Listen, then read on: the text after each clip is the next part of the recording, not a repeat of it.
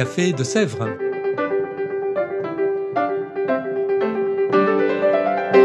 Au Café de Sèvres, on discute philosophie et théologie.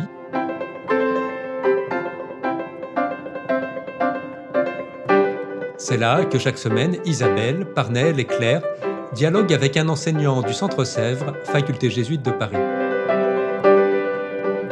L'émission d'aujourd'hui est animée par Parnell Ledaga.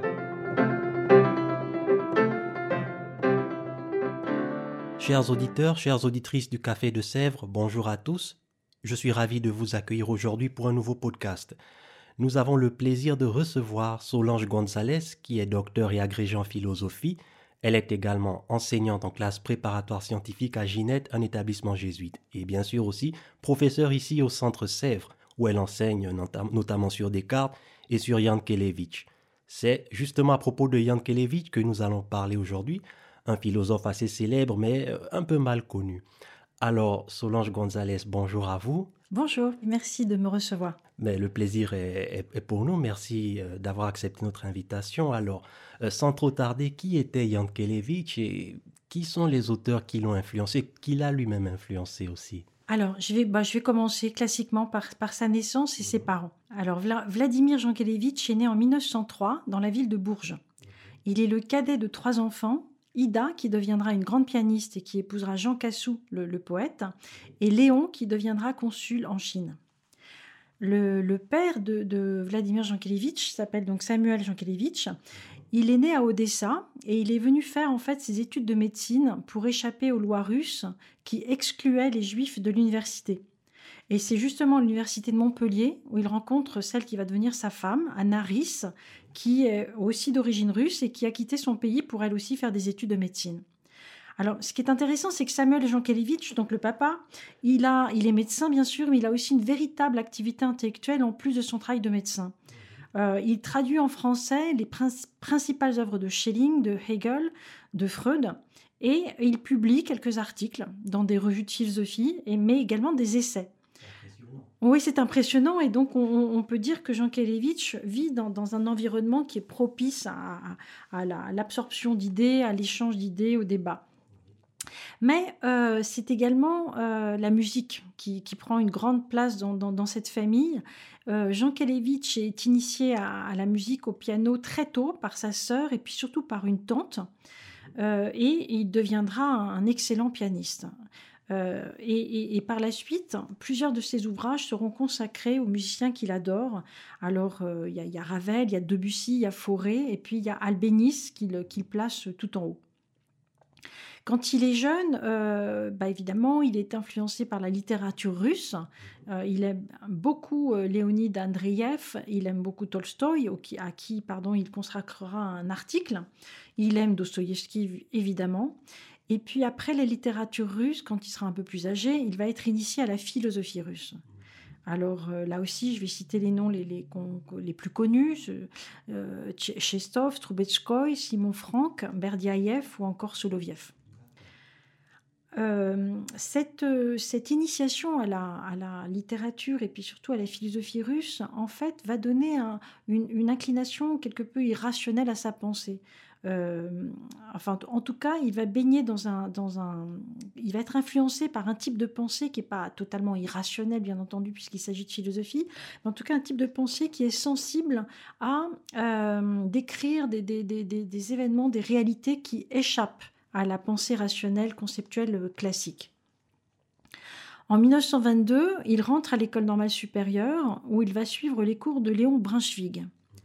Or, précisément, Léon Brunswick incarne un attachement à la rationalité, à la rigueur mathématique. Et euh, Brunswick va très vite constater euh, et le regretter. Il va constater chez, Jean Kelevitch une inclination au romantisme, aux pensées obscures, nocturnes. Et il va sans cesse le, exiger de lui qu'il combatte cette inclination euh, par, rigueur, euh, par la rigueur de ses analyses. Euh, et lorsque la guerre sera déclarée, lorsque, le, en quelque sorte, on peut considérer que le nihilisme romantique aura, allemand aura enfanté du, monstre qu'est le nazisme, même si les choses sont un petit peu plus compliquées que ce que je viens de dire, mais en tout cas, euh, Jean Kelevitch se, souviendra des, admonestations de son maître. Et il écrira dans une lettre euh, à, un condisciple, Louis Bauduc, qui, est un grand ami à lui, il écrira une lettre où il annonce la mort de, de. Il écrira la phrase suivante Peut-être n'ai-je pas assez aimé Descartes.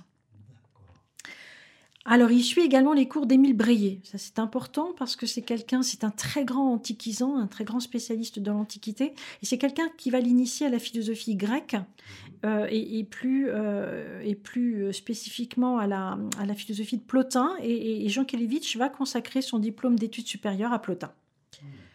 Un an plus tard, en 1923, il fait la connaissance de la philosophie de Bergson, et puis il fait même la connaissance de Bergson tout court, euh, avec qui il va nouer une, véritable relation d'amitié, et à qui il consacrera un, livre en 1931, un livre que Bergson appréciera beaucoup.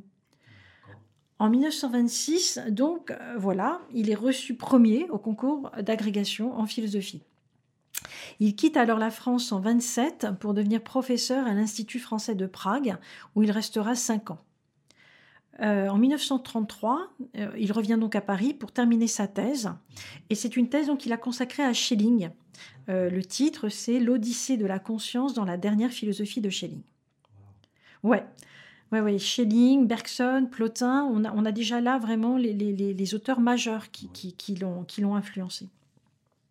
Il occupe ensuite des postes de professeur de philosophie dans secondaire et en classe préparatoire et publie des livres portant sur la morale et la musique. Et il commence à rédiger un, ouvrage qui, va l'occuper pendant de longues années, qui s'intitule Le Traité des Vertus et qui ne paraîtra qu'en 1949. Alors en 1936, il devient professeur des universités à Toulouse puis à Lille, où il enseigne la philosophie morale. Mais en 1940, il est révoqué de son poste d'enseignant en raison bah, précisément de ses origines juives et il s'engage alors dans, la résistance. Il va continuer à écrire, il va continuer à enseigner clandestinement en zone libre, à Toulouse plus précisément. Et, puis, il va continuer donc à, écrire et à publier, comme je l'ai dit, et notamment deux ouvrages, Nocturne et Mensonges, euh, publications qui, sont dues vraiment à la, persévérance de ses anciens élèves du lycée du Parc euh, de Lyon. Alors, après la libération, Jean Kelevitch produit et organise des concerts qui seront diffusés sur Radio Toulouse Pyrénées. Et il donne aussi des cours au collège philosophique. Mais il faudra attendre 1947 pour qu'il retrouve, son poste d'enseignant à l'université de Lille. Et puis, euh, et puis donc, euh, il va, il va se marier aussi en 1947. En 1951, il est nommé professeur de philosophie morale à la Sorbonne, à Paris. Et, euh, mais paradoxalement, c'est ici que commence une petite traversée du désert, parce que la morale, le bergsonisme sont plus tellement à la mode et que euh, et qui se sent pas tout à fait en phase avec son, son époque en quelque sorte. Euh, sa fille Sophie naît deux ans plus tard en 1953 et c'est en 1953 également qu'il publie Philosophie première, euh, le texte qui fait donc l'objet de, de, de, mes, de mon enseignement là ce, ce semestre. Oui, bien sûr, et d'ailleurs nous y reviendrons. Oui, tout à fait. En 1956, il milite pour que le droit adopte la notion d'imprescriptibilité concernant les crimes contre l'humanité. En mai 68, il s'engage aux côtés des étudiants dont il comprend la révolte et dont il, sait, être proche.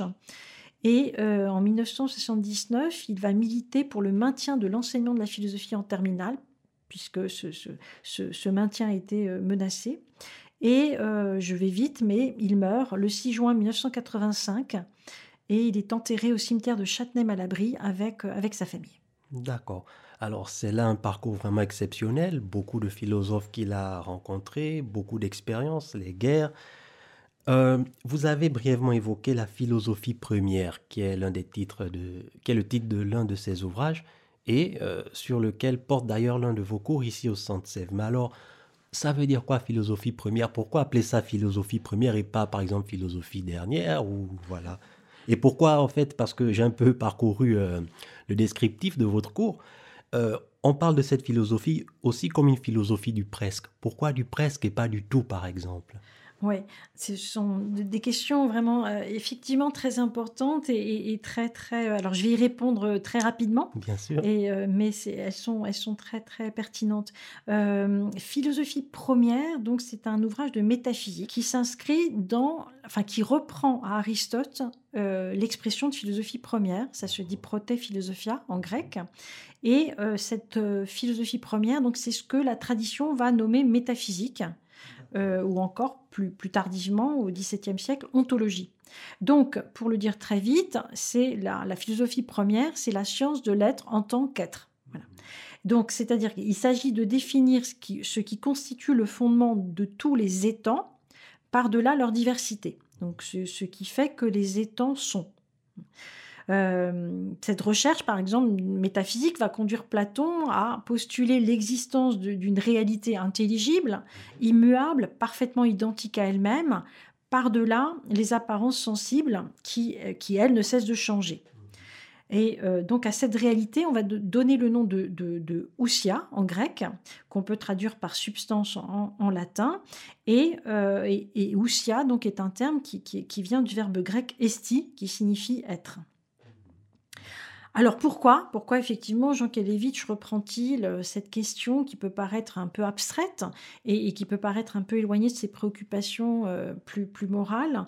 Euh, bah, Parce que voilà, le, but de ce cours, c'est aussi de montrer que cette question métaphysique, ontologique, ramène à la morale. alors, je l'ai dit, la métaphysique avec Platon, mais déjà avec Parménide, part de l'être et de l'être sous sa forme la plus massive, la plus compacte, l'être qui est et qui demeure éternellement identique à lui-même. Euh, et, Jean Kelevitch, en fait, reproche à cette métaphysique de ne pas interroger suffisamment cette évidence, de partir de l'être sans le questionner véritablement, et euh, voire même de refuser d'envisager euh, la, la, contingence de cet être. Après tout, euh, il, aurait pu ne pas y avoir d'être, il aurait pu ne rien avoir. Voilà.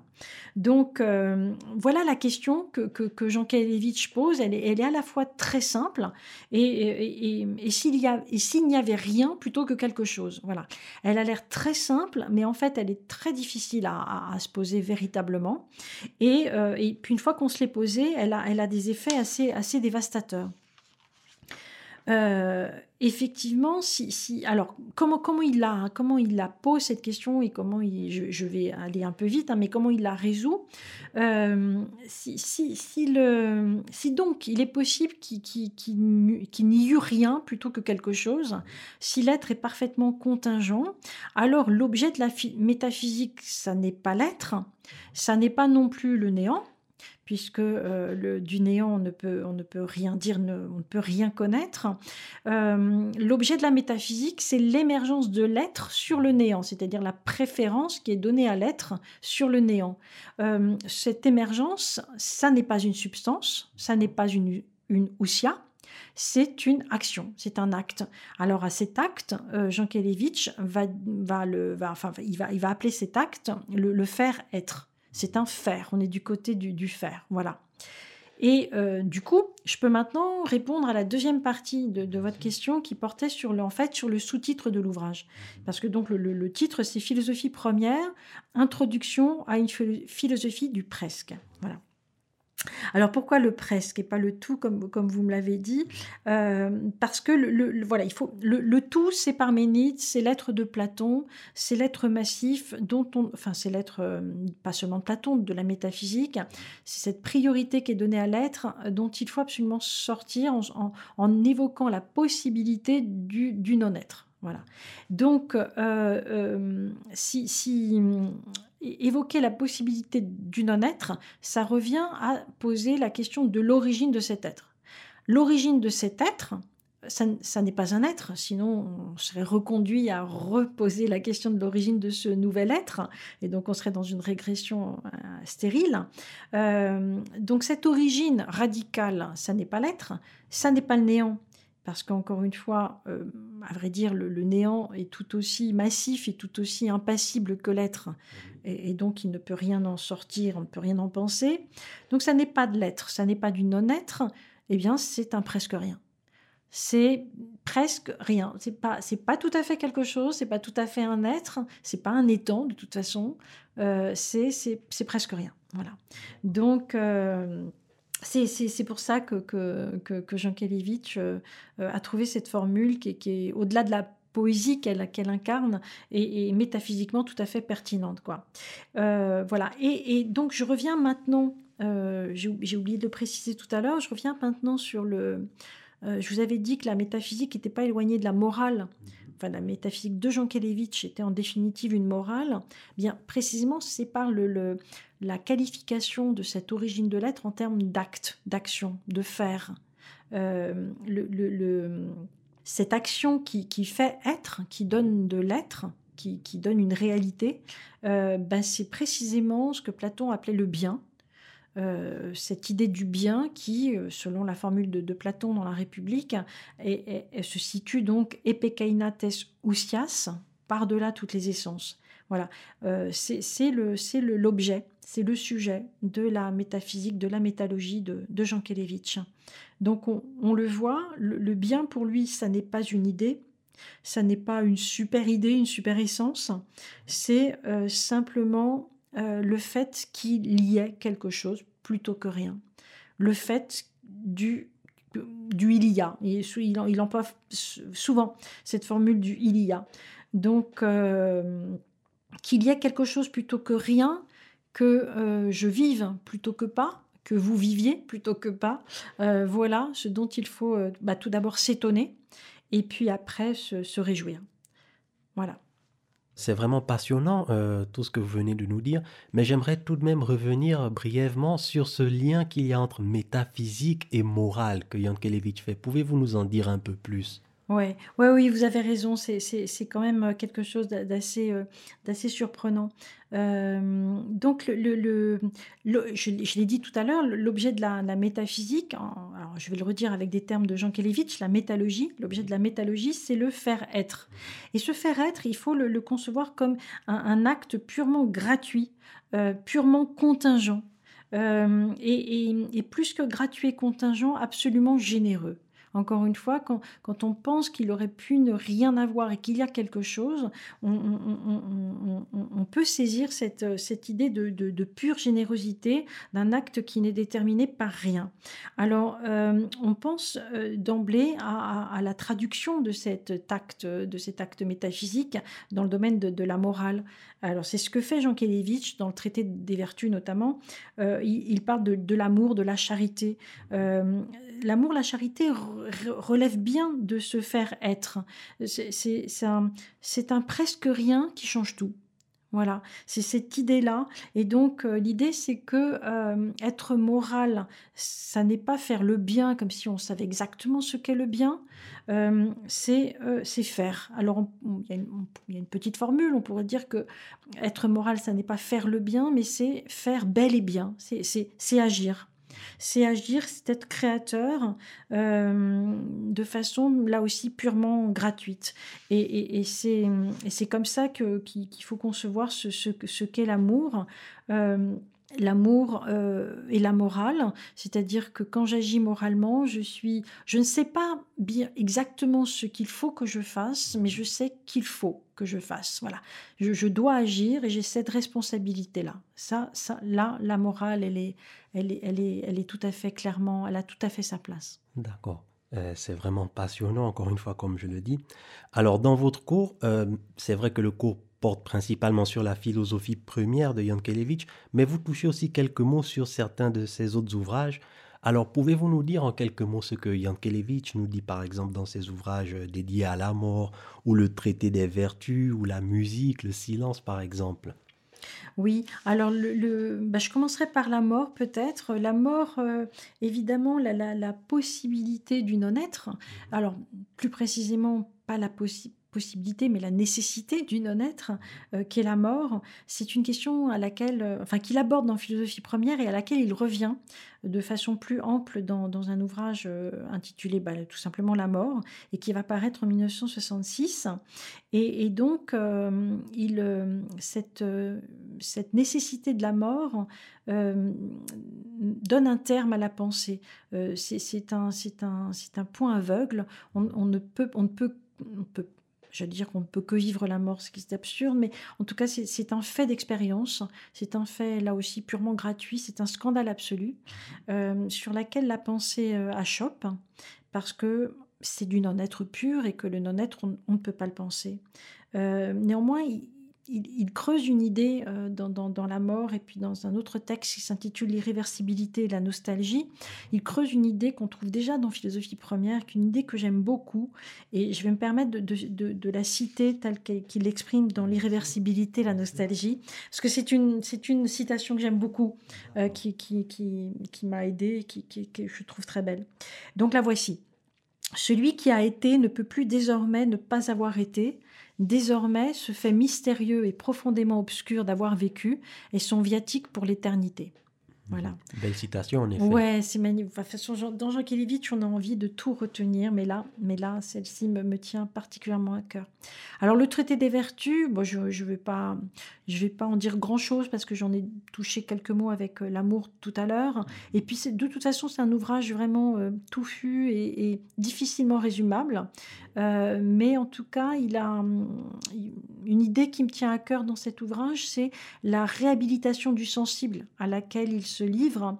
Euh, donc euh, loin d'un platonisme caricatural qui, qui, serait proche de, ce qu'il appelle le catharisme, euh, on trouve on trouve dans, la philosophie de Jean Kelevitch au contraire une, une, métaphysique qui reconduit au sensible, qui, qui, vient en fait intensifier en quelque sorte notre rapport au sensible.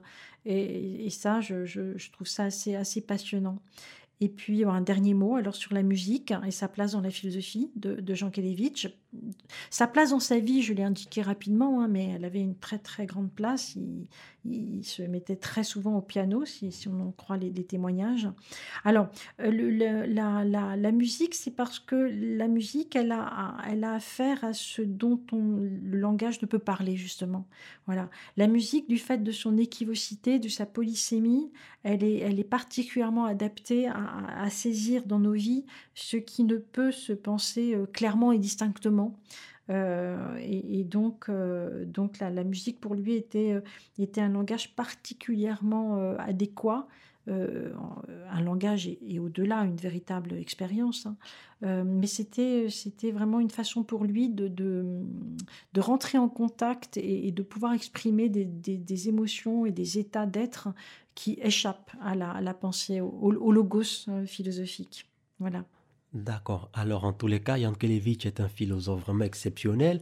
Là, il ne s'agissait que d'une brève introduction, mais oui, tout à fait. Euh, voilà, c'est vraiment passionnant. Mais merci infiniment, Solange Gonzalez, d'avoir accepté notre invitation et de nous avoir fait découvrir ce fantastique philosophe. Bah, je vous en prie. J'espère que ça vous donnera envie d'aller de, un petit peu plus loin. Ah oui, ben je l'espère aussi.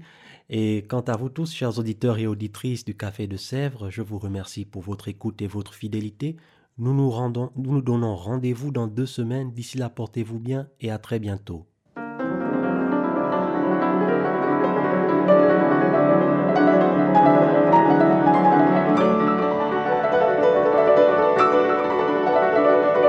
Vous écoutiez Café de Sèvres, le podcast du Centre Sèvres, faculté jésuite de Paris, en partenariat avec RCF.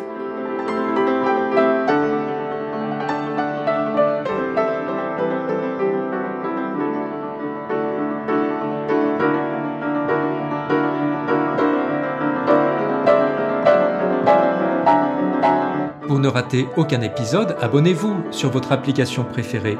Spotify, Deezer, Apple Podcast ou Google Podcast.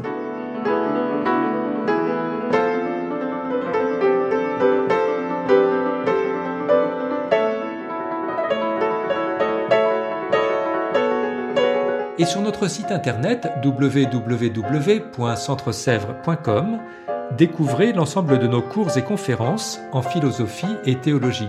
À bientôt!